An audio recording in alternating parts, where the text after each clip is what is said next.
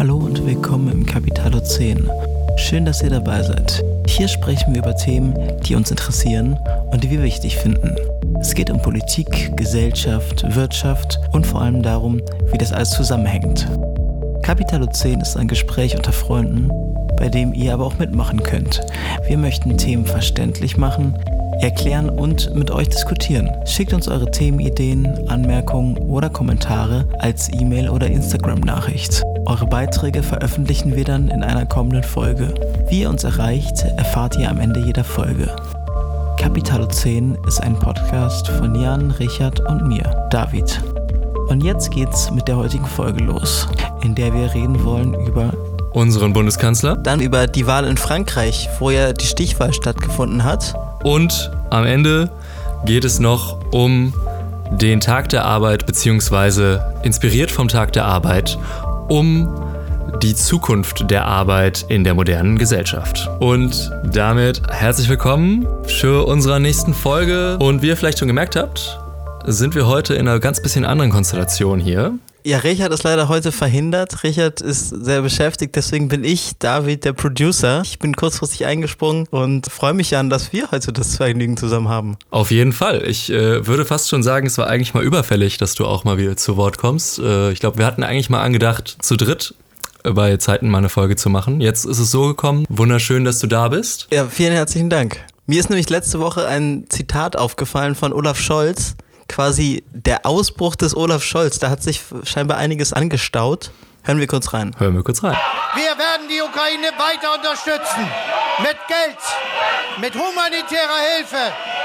Aber auch das muss gesagt werden. Wir werden sie unterstützen, dass sie sich verteidigen kann mit Waffenlieferung, wie viele andere Länder in Europa das auch machen. Das ist jetzt notwendig. Und auch das will ich sagen. Ich respektiere jeden Pazifismus. Ich respektiere jede Haltung. Aber es muss einem Bürger der Ukraine zynisch vorkommen, wenn ihm gesagt wird, er solle sich gegen die putinsche Aggression ohne Waffen verteidigen. Das ist aus der Zeit gefallen.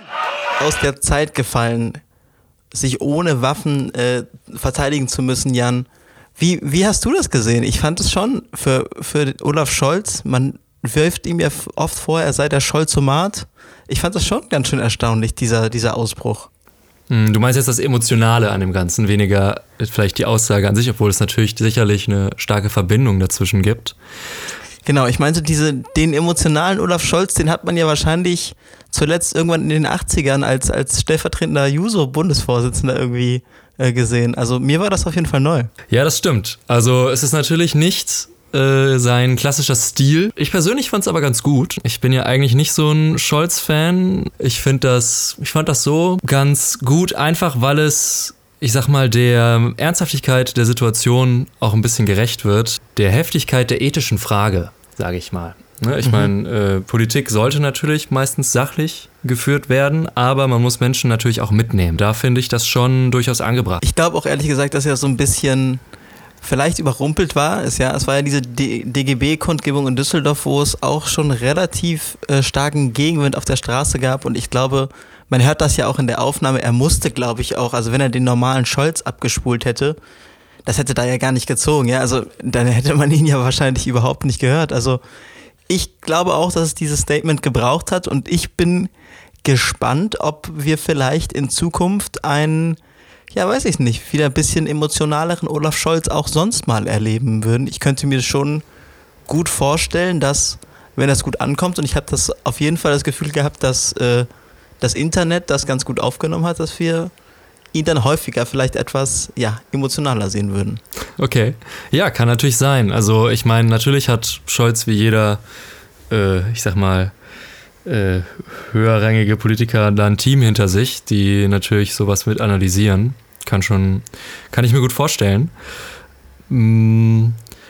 Ich finde natürlich auch spannend, es, es ging ja jetzt natürlich gleichzeitig ein bisschen einher mit einer Kehrtwende, wenn man so will. Ne? Also bis vor ein paar Tage früher hätte Scholz ja genau auf diesem Platz auch stehen können und sagen können, nein, äh, schwere Waffen liefern wir nicht. Also das gibt dem Ganzen, finde ich, nochmal eine interessante Dimension. Es erinnert mich fast so ein bisschen an Ja, ist natürlich ein bisschen ein anderer Aspekt, aber so ein bisschen erinnert es mich trotzdem an die Atomkraftkehrtwende bei Merkel. Interessant, interessanter Punkt. Darüber habe ich noch gar nicht so nachgedacht. Das stimmt. Ja, ich meine, mit dem ganzen Thema Waffenlieferungen und, und schwere Waffen, das ist ja auch ein Thema, wie du weißt, was ich auch schon mal vorgeschlagen habe. Da sollten wir vielleicht bei Zeiten nochmal drüber reden. Auf jeden Fall. Ich möchte mit dir unbedingt heute über die Zukunft der Arbeit sprechen. Und ich würde sagen, von Olaf Scholz kommen wir jetzt zu einem anderen äh, Staatsmann, Emmanuel Macron. Jemand, der jetzt nochmal ein bisschen Zeit hat, seinen, äh, seinen metaphorischen Fußabdruck zu hinterlassen. Wir hatten ja letztes Mal schon über die Vorwahlen gesprochen. Es hat wahrscheinlich fast jeder mitbekommen. Macron hat gewonnen. Ich finde, es war relativ knapp. Also ich fand es auch relativ knapp. Also ich fand auch, dass die Medien es relativ wohlwollend begleitet haben. Klar, ich meine, Macron hat 58,5 Prozent geholt und damit mehr als prognostiziert wurde, ja. Mhm. Gegen eine Le Pen mit 41,5 Prozent. Man muss aber auch sagen, war es jetzt quasi der, der, der große Sieg des Macron oder war es dann am Ende doch eher so, dass viele Menschen sich dann doch unwohl gefühlt haben mit einer ja, rechtsextremen äh, französischen Präsidentin? Und ich glaube, es war halt eher das, ja. Also ich glaube nicht, dass das der große Sieg des Emmanuel Macron war. Klar, man kann natürlich sagen, erstmals seit 20 Jahren wurde in Frankreich ein Präsident im Amt bestätigt. Ja, Chapeau, also diesen historischen Wert hat er natürlich auf seiner Seite. Aber ich glaube, es war ganz klar das geringere Übel, was, was, was hier gesiegt hat. Ja, würde ich, dir, würd ich dir zustimmen. Aber ich finde auch, also muss man sich nochmal auf der Zunge zergehen lassen, oder? Erstmals seit 20 Jahren wurde ein Präsident im Amt bestätigt. Finde ich schon ähm, einfach eine spannende Aussage auch. Gerade aus deutscher Perspektive, wo wir ja, äh, ich sag mal, mit Kontinuität, naja, mögen wir es versöhnt nennen oder äh, gestraft sind, je nachdem, was da die Perspektive drauf ist. Äh, aber auf jeden Fall eine gewisse Gewöhnung haben an eine sehr kontinuierliche Regierungsführung. Mm.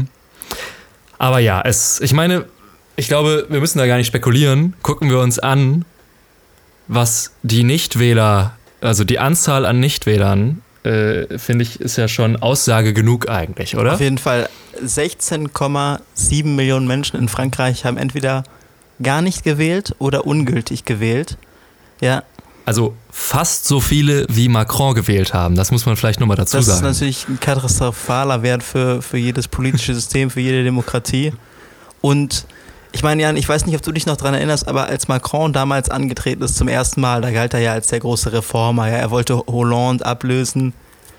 Und jetzt, mhm. ja, weiß ich nicht, hat das System ihn irgendwie abgeschliffen und irgendwie ihn, ihn, ihn weich gemacht? Oder, oder woran lag es? Weil ich habe das Gefühl, dass er jetzt halt, wir haben es gesagt, er wurde wiedergewählt, aber dass er jetzt quasi wie jeder andere Präsident dann auch wieder irgendwie es auf jeden Fall nicht geschafft habt, großartig so seinen Stempel aufzudrücken oder, oder in Anführungszeichen was zu verändern, was ja eigentlich mal ne, sein, seine Idee war. Naja gut, ich meine, da ist natürlich die Schwierigkeit, man trifft auf die Realität der Politik, wenn man so will. Er hat ja versucht, Reformen durchzudrücken in seiner letzten Amtszeit und hat da ja auch einiges getan, was vor allem jetzt den Arbeitsmarkt äh, in der ersten Amtszeit anging und die Rentenpolitik.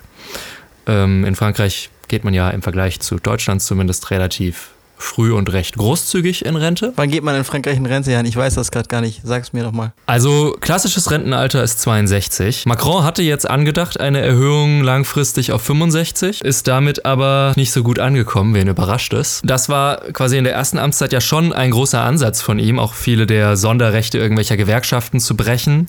Fast schon so ein bisschen Margaret Thatcher-like. Aber wenn man eine Wahl danach nochmal gewinnen will, darf man natürlich auch nicht alle vom Kopf stoßen. Also da gibt es ja so eine gewisse Dualität Priorität, vor allem weil die Privilegierten ja eher seine Zielgruppe sind. Auf jeden Fall. Also in Großstädten in Zentralfrankreich habe Macron gepunktet und, und auf vor allem äh, den Wahlsieg eingefahren, hieß es ja, ne? Es gibt auch diese schöne Statistik. Je, je mhm. höher das Einkommen, desto eher wurde Macron gewählt. Je armer du bist, wenn du weniger als 1250 Euro netto im Monat hast, hast du mehrheitliche Perlen gewählt. Und dann geht halt dann äh, der Graf Hof. Ne? Also mit mehr Einkommen ja. immer mehr Stimmen für Emmanuel Macron. Ist ja auch einigermaßen klassisch, würde ich sagen. Einfach weil Macron eher für das äh, bestehende System steht. Und wenn es im bestehenden System eher gut geht, bist du natürlich eher zufrieden. Aber ist eben ja genau, wo du es gerade meintest, ist er noch ein Reformer. Interessant, er steht für das bestehende System. als ursprünglich der Reformer. Aber gut, seine Gegenkandidatin ist auch eine, eine Vertreterin sehr radikaler rechter Politik. Sie hat sich ja, wenn ich es recht äh, interpretiere, gemäßigter gezeigt bei dieser Wahl, ja? Ja. Gemäßigter als Mhm, noch auf jeden äh, Fall. bei der letzten Wahl, als sie ja auch schon Macrons Kontrahentin war. Aber letztendlich haben ihr das wohl die Mehrheit der Wählerinnen und Wähler dann doch nicht abgenommen. Ich meine, ich finde, es ist Frankreich sehr spannend, weil du ja so diese Dreispaltung hast. Also wir reden jetzt immer nur über Macron und Le Pen, aber wenn man sich die, den ersten Wahlgang anguckt, muss man ja eigentlich sagen, eigentlich gibt es drei Drittel. Ne? Es Das gibt stimmt. Le Pen plus kleinere Rechtsparteien.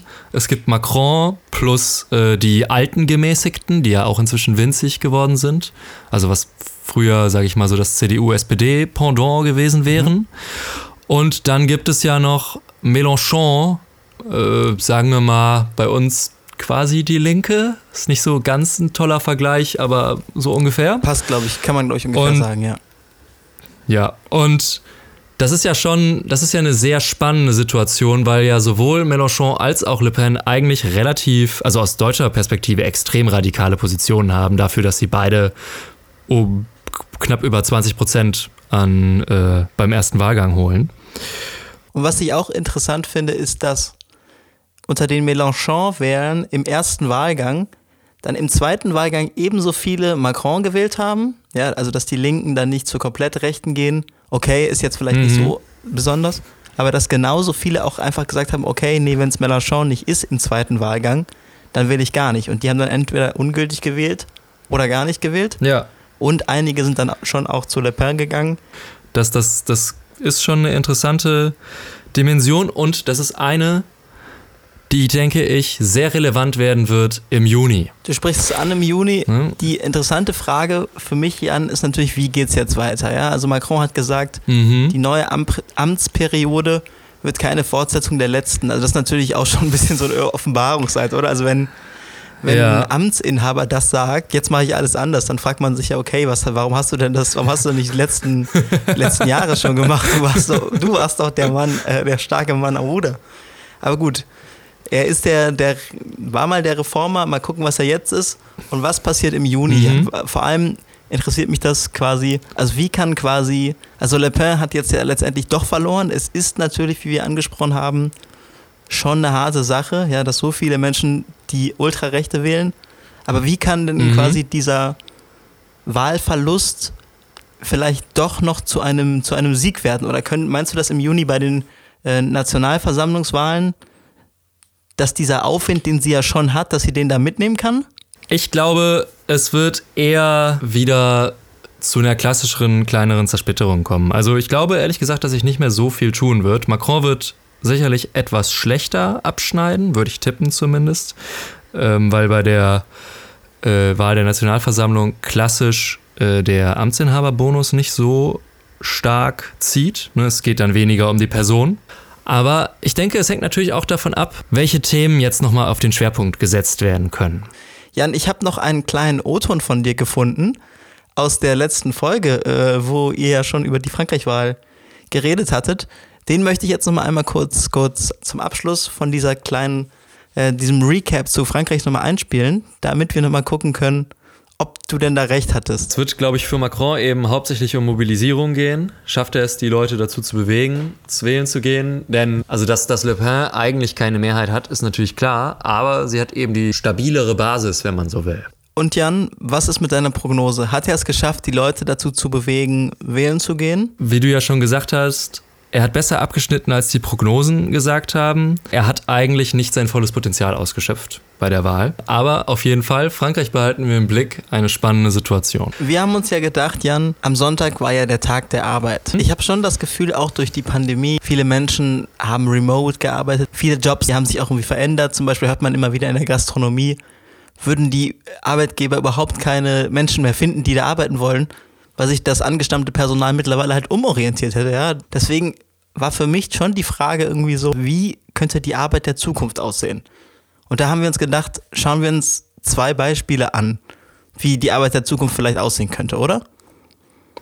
Absolut. Und zwar wollten wir nochmal einen äh, kleinen Blick auf das bedingungslose Grundeinkommen werfen. Und da habe ich mir gedacht, äh, ich frage dich direkt erstmal, be bevor du dich jetzt für die Folge nochmal ein bisschen informiert hast, was war deine Grundeinstellung? Also was war deine Idee? Fandst du es eine tolle Idee oder warst du eher etwas skeptisch? Wie, was waren so deine Gedanken? Ich muss sagen, man denkt natürlich, bedingungsloses Grundeinkommen, ja, also jeder Mensch kriegt einen Betrag X jeden Monat aufs Konto, ohne dafür irgendwas machen zu müssen. Ist natürlich super, ja. Also ich muss nicht mal aus dem Haus ja. gehen und hab, hab, hab schon was verdient. Es ist schon in gewisser Weise was gesichert. Ja, es ist ja cool, wenn man Geld bekommt aber es ist natürlich auch wieder Geld nach dem Gießkannenprinzip, ja, also jeder kriegt's. Bevor ich angefangen habe, mich intensiver mit dem Thema zu beschäftigen, fand ich natürlich auch erstmal die Idee sehr schön vom sozialen Gedanken her. Die, die große Frage in meinem Kopf war erstmal, woher kommt das ganze Geld? Andererseits einfach auf mich persönlich auch bezogen, je nachdem, wie hoch das Grundeinkommen ist, äh, habe ich mich auch gefragt, so für mich selber einfach, würde ich noch arbeiten gehen? wenn ich nicht müsste. Ich war mir da nicht so sicher. Okay, Jan, also wie viel Geld, also angenommen, wir würden jetzt das Grundeinkommen einführen. Es gibt da ja viele Modelle, mhm. ja, verschiedene mhm. Versuche. Ich weiß auch, dass in den USA, ja eigentlich dem, dem Mutterland des Kapitalismus ja sogar auch, glaube ich, Nixon das Grundeinkommen schon mal in den 70er Jahren einführen wollte. Aber nach den gängigen äh, Ideen, die es gibt, wie hoch wäre denn ein mhm. Grundeinkommen? Wie viel würde man dann da bekommen? Es gibt da eine gewisse Range.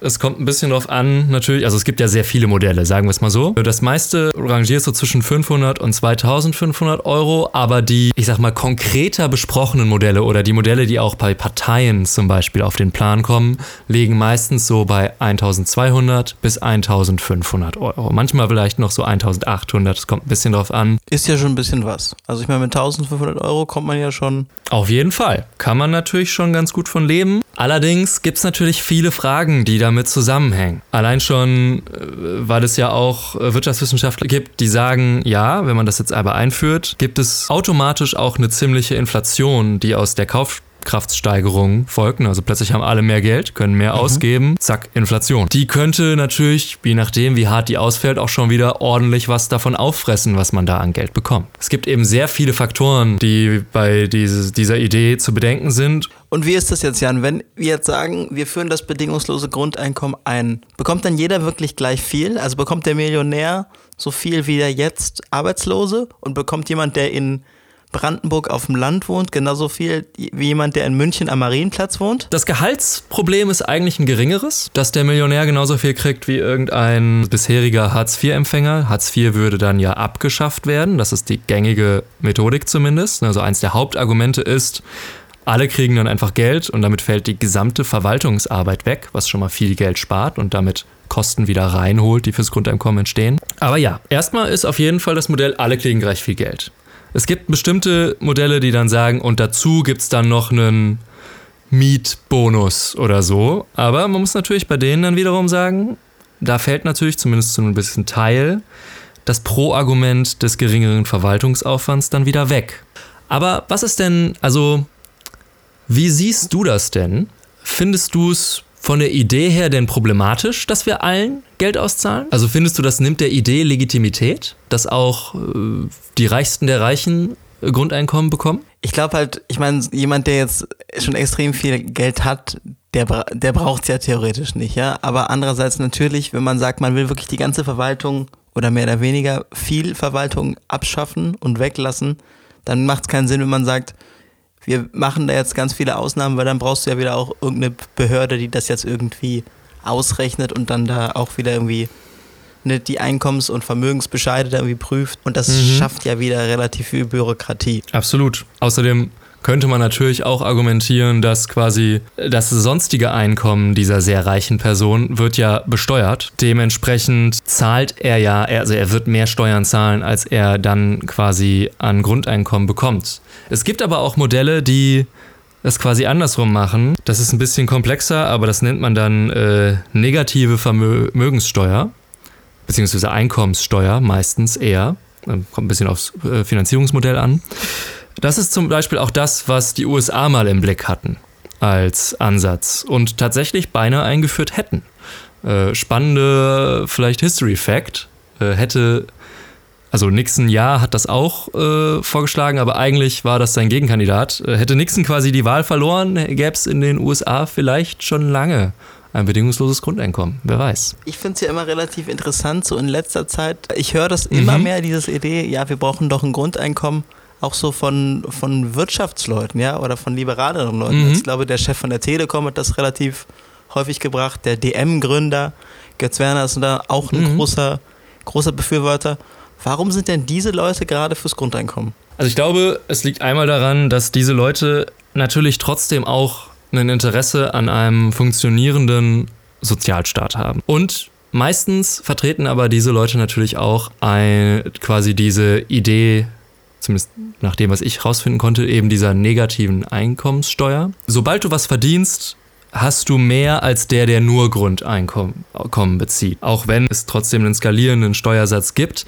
Aber quasi die Idee, dass sich dann Arbeiten trotzdem weiterhin lohnt, äh, ist dann trotzdem weiterhin gegeben. Das ist ja eigentlich das, was der Wirtschaft wichtig ist. Aber vielleicht nochmal als positiven Punkt. Es ist ja so, dass davon hauptsächlich Leute profitieren würden, die ein sehr geringes Einkommen haben oder in Zukunft sehr relevant, eine sehr geringe Rente. Je geringer dein Einkommen oder deine Rente, wenn da was dazukommt, desto eher gibst du das aus. Und das ist für die Wirtschaft natürlich super. Ja, also mehr Konsum ist doch genau das, was gewollt ist. Jetzt noch eine Frage, Jan. Ab welchem Alter wird denn dann dieses Grundeinkommen ausgezahlt? Also kriegt das nur ich? Oder kriegen das auch, kriege ich das auch, wenn ich Kinder habe? Ich finde das eine sehr spannende Frage. Ich finde es auch sehr schwer zu beantworten. Ich weiß nicht, hast du da eine Perspektive drauf? Es ist natürlich schon die Frage, ne? Kriegen dann die Eltern auch das Grundeinkommen für die Kinder und kriegen die dann den gleichen Satz wie, wie die Eltern? Kriegt man ein Konto, was dann aufgeladen ist und dann zum 18. Geburtstag herzlichen Glückwunsch, hier sind ihre 10.000 Euro Startkapital ins Leben? Ja. Das hat man ja, wurde glaube ich auch schon kürzlich mal diskutiert, oder? Dass man halt so jungen Leuten so ein, so ein Startbudget gibt? Ja, absolut. Absolut. Ich finde, das ist eine sehr spannende Frage. Ich finde, wenn man ein bisschen realistisch jetzt drauf guckt, einfach mal, gibt es große Probleme mit jedem dieser Modelle. Aber ich finde auch, man muss dazu sagen, es ist aber auch gleichzeitig eigentlich ziemlich illegitim, Kinder gar nicht zu berücksichtigen. Also super schwierige Situation. Ich möchte nochmal auf einen Punkt raus, den ich auch am Anfang schon ja. angesprochen hatte. Es gibt ja, wie gesagt, aktuell relativ viele Menschen, die die Sozialleistung ja. beziehen. Ja, also es gibt Rentnerinnen und Rentner. Klar, es gibt viele Leute, die eine kleine Rente mhm. haben. Für die wäre das ein Plus, ja, wenn die plötzlich 1500 mhm. Euro kriegen.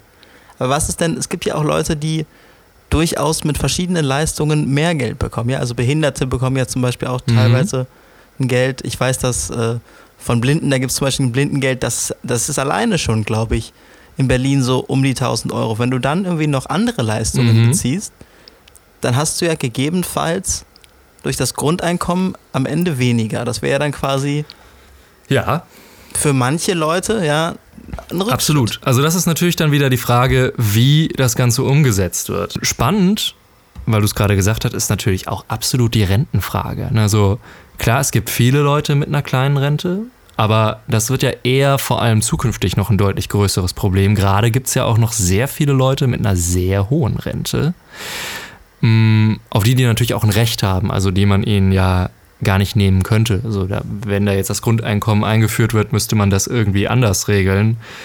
Äh, vielleicht, dass die Rente als klassisches Einkommen gegengerechnet wird. Ich glaube ehrlich gesagt, dass tendenziell, wenn sowas eingeführt würde, würden doch noch es einiges an Sonderregelungen geben. Allein schon, weil das für deutsche Gesetzgebung sehr klassisch ist, dass es alle möglichen Sonderregelungen doch noch gibt, dass kaum jemand ich will jetzt nicht niemand sagen, äh, schlechter dastehen würde. Ich, ich würde vielleicht nochmal zu meiner großen, meiner großen Anfangsbedenken kommen, nämlich die Frage äh, Finanzierung. Also spannende sehr spannende Frage meiner Meinung nach, weil klar, alle finden es schön, wenn alle Geld bekommen, aber wo kommt das Geld her? Also ich kenne halt dieses klassische Modell, dass man sagt, ja, wenn wir quasi jedem das Geld auszahlen, mhm. dass wir dann diese ganzen, diesen ganzen Verwaltungsapparat, der ja durchaus einen ziemlich großen Teil auch ausmacht in Deutschland, mhm. dann sparen wir uns da schon mal einen ganzen Batzen Geld, mhm. den wir ja dann quasi in das Grundeinkommen investieren können, den wir den Menschen dann quasi direkt auszahlen. Okay, da kann ich dir jetzt schon mal sagen, das wird nicht reichen. also, das ist natürlich, das ist ein Batzen Geld auf jeden Fall. Aber unser, den aktuellen Verwaltungsapparat, den wir gerade haben, der macht ja nicht nur das. Man könnte natürlich dann sagen, okay, wir sparen uns das gesamte Arbeitsamt. Auch das wird wahrscheinlich ja nicht so sein, weil das Arbeitsamt macht ja noch andere Sachen, als sich um Auszahlungen und so weiter zu kümmern. Wenn das nicht reicht, wo kriegen wir das ganze Geld dann her? Naja, irgendwo werden Steuern erhoben werden müssen. Also das, das ist nun mal so, wenn der Staat Geld ausgeben will, muss er entweder was reinholen oder er kann Schulden machen. Das ist natürlich auch eine Option. Naja, da gibt es natürlich erstmal den Klassiker, die Einkommenssteuer. Bei der Einkommenssteuer haben wir erstmal das Ding, das ist auch jetzt schon die größte Steuereinnahme, die unser Land hat. Das heißt, die noch deutlich zu erhöhen, ist quasi doppelt unattraktiv. Einmal, weil sie schon relativ hoch ist und zweitens, weil sie natürlich, je höher du die Einkommenssteuer immer weiter anhebst, desto unattraktiver machst du es natürlich eben doch noch arbeiten zu gehen, obwohl du Grundeinkommen bekommst. Gibt es noch andere Steuern, die man in Erwägung ziehen könnte, um das Grundeinkommen zu finanzieren? Oft wird vorgeschlagen, also das kommt jetzt, das ist jetzt wirklich eher von äh, zum Beispiel aus dem Partei, also aus dem Vorschlag äh, beim vom Parteitag der Linken, Finanztransaktionssteuer. Da ist es absolut unrealistisch, dass das auch nur im Ansatz reicht. Das wird niemals auch nur annähernd genug Geld reinspülen. Und dann gibt es noch die Konsumsteuer, sowas, was bei uns zum Beispiel die Umsatz Umsatzsteuer ist, zum Beispiel eine Konsumsteuer. Also immer, wenn irgendwas gekauft wird. Da ist eben das große Problem, Konsumsteuern treffen immer vor allem als erstes die ärmeren Bevölkerungsschichten. Du meinst, weil die Steuer für jeden gleich hoch ist und wenn ich weniger habe, zahle ich die gleiche Steuer wie jemand, der viel hat. Genau, genau. Das ist natürlich problematisch. Und es schafft, also wenn man die Konsumsteuer sehr hoch anhebt, dann schafft es auch einen extremen Anreiz für Schwarzarbeit oder Schattenwirtschaft. Finanzierung ist da ein absolut schwieriger Punkt. Was ich interessant fand, und das finde ich wirklich spannend, ist, also bei den Linken hätte ich es absolut erwartet, dass irgendwas zur Vermögenssteuer kommt als Finanzierungsmöglichkeit. Aber es kam gar nicht. Das finde ich sehr interessant, weil das ja eine Steuer ist, die tendenziell eher sehr wohlhabende Menschen betrifft. Ich würde sagen, Vermögenssteuer ist auf jeden Fall ein Thema, über das äh, würde ich gerne in einer zukünftigen Folge nochmal reden. Das können wir uns aufschreiben, weil ich das sehr spannend finde. Also wenn ihr wollt, dass eine der nächsten Folgen zur Vermögenssteuer äh, gemacht wird, dann schreibt uns eine E-Mail oder eine Instagram-Nachricht. Macht das sehr gerne, dann habe ich ein bisschen Unterstützung im Team für, für dieses Thema. Äh, ich bin gespannt, Richard ist wahrscheinlich nicht so begeistert, wir werden sehen. Es ist Zeit, über ein anderes Thema zu sprechen, was mir auch noch kurz aufgefallen ist in der vergangenen Woche. Denn der Chef der Wohnungsvermittlungsplattform Airbnb, Jan, hat jetzt entschieden, dass seine Angestellten dauerhaft von überall frei arbeiten können. Das heißt, der Arbeitsort wird bei Airbnb zukünftig keine Rolle mehr spielen. Auch nach der Pandemie kann man sich auswählen, ob man im Homeoffice oder im Office arbeitet. Man kann weiterhin im Office in San Francisco bleiben oder irgendwo aufs Land ziehen. Dein Lohn wird das nicht beeinflussen. Die Sache ist der kleine Haken. Es sind 170 Länder inkludiert. Also es gibt nicht alle, scheinbar Nordkorea. Ich habe leider jetzt die Liste nicht gefunden. Da ist Airbnb dann vielleicht doch noch ein bisschen vorsichtig, wo man die Leute dann hinschickt. Und es sind nur 90 Tage pro Jahr vorgesehen. Mhm. Aber ich habe es so verstanden, Du dürftest in jeder Location 90 Tage pro Jahr bleiben. Also, ähm, und ich tippe, da geht es vor allem um steuerrechtliche Gründe. Also, ich finde das Angebot, muss ich sagen, erstmal ziemlich nice. So aus, so ganz persönlich, sage ich mal. Ne? Also, wenn meine Firma mir das jetzt sagen würde, würde ich erstmal sagen, ja geil, coole Sache. Klingt ganz gut eigentlich erstmal, oder? Ja, auf jeden Fall. Ne? Kann man erstmal sagen, oh cool. Es ist aber immer noch so, dass es immer noch weiter Teamtreffen geben wird und auch in Präsenz. Ja? Also das heißt, wenn du jetzt mhm. in, in Australien bist und dann immer noch wieder nach San Francisco musst, um dich da mit deinem Team zu treffen, wird dann dauerhaft vielleicht auch ein bisschen teuer und ein bisschen schwierig. Ja, gut, ich weiß jetzt nicht, was man bei Airbnb verdient. Ist zum Teil wahrscheinlich auch nicht schlecht. Ne? ist ja eine große Firma. Also sie haben ja hier auch geschrieben, dass das quasi langfristig alles geplant werden soll, immer über einen mehrjährigen Roadmap-Plan. Mm, und ich muss sagen, auch das finde ich eigentlich nicht schlecht. Also auch wieder aus persönlicher, jetzt schon zweieinhalbjähriger, nee, zweijähriger, zweieinhalbjähriger Homeoffice-Erfahrung eigentlich eine gute Sache, ab und zu mal das Team auch in Persona zu treffen. Was langfristig natürlich noch so ein bisschen das Ding ist, wir haben jetzt ja in der Pandemie alle mehr oder weniger im Homeoffice gearbeitet mhm. und da gibt es immer mehr Berichte darüber, dass mehr und mehr Firmen quasi dann irgendwelche Produktivitätsscores einführen, weil sie ihren MitarbeiterInnen vielleicht dann doch mhm nicht so bis aufs Letzte vertrauen, dass sie im Homeoffice dann auch genauso produktiv sind. Ja, und dass man quasi die Menschen dann da komplett überwacht und das dann ja zu einem wahnsinnigen Druck halt vielleicht führen könnte, den es ja im Büro gar nicht gibt, weil es im Büro ja komplett Konsens ist und eigentlich auch geduldet wird in den allermeisten Betrieben, dass man hier und da mal eine Kaffeepause mhm. macht. Wenn man natürlich das dann nicht mehr hat, ja, weil du auf dem Computer dann die Leute ja viel, viel besser noch tracken kannst und dann eine Art Protokoll hast, wann denn jetzt quasi, in welchem Zeitraum dir die, die Tastatur bedient wurde und nicht, das ist dann natürlich schwierig, ja, denke ich. Absolut, also interessanter Punkt. Ich finde es schwierig, das komplett an das äh, Arbeiten von überall zu koppeln, weil ähm, es ja wirklich eigentlich, wie du schon sagst, nur dieser Konsens ist, der quasi Firmen gerade noch davon abhält, dasselbe im Büro auch zu machen, denn auch da sitzt du ja am Computer meistens. Es gibt ja auch Gewerkschaften, also ähnlicher Punkt, nur quasi noch ohne den Überwachungsanteil, die sich gegen Homeoffice oder auch andere Dinge wie flexible Arbeitszeiten und so weiter aussprechen, einfach weil sie Studien haben, die nahelegen, dass Angestellte Überstunden machen, aber da die ja dann nicht mehr erfasst werden, dann auch nicht mehr bezahlt werden. Das müsste man natürlich in diese Überlegung dann noch mit einbeziehen, aber ich meine, wir stehen natürlich noch alle ganz am Anfang von dieser Entwicklung. Pandemiebedingt mhm. war man ja quasi gezwungen, das umzustellen. Es scheint ja, als würde Airbnb da jetzt wirklich ernsthafte Bestrebungen haben, mhm. muss man diese Sachen dann natürlich auch äh, auf jeden Fall berücksichtigen. Es wird spannend zu sehen, wie sie es genau umsetzen.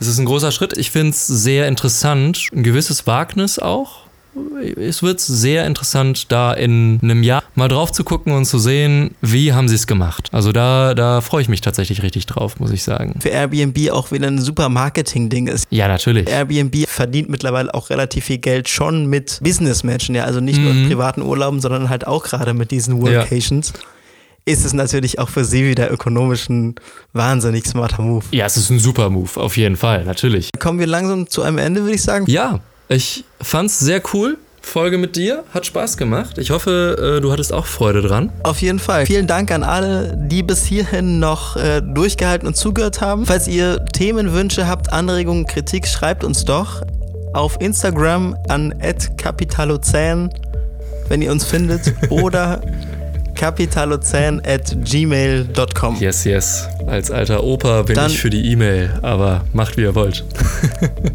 Wenn ihr Jan erreichen wollt, dann E-Mail. Wenn ihr mich oder Richard erreichen wollt, dann schreibt uns auf Instagram. Ich würde sagen, wir wünschen euch eine gute Woche, oder? Absolut. Habt eine schöne Woche. Bis bald. Vielen Dank fürs Reinhören. Wir sind in zwei Wochen wieder da. Ciao, ciao. Tschüss.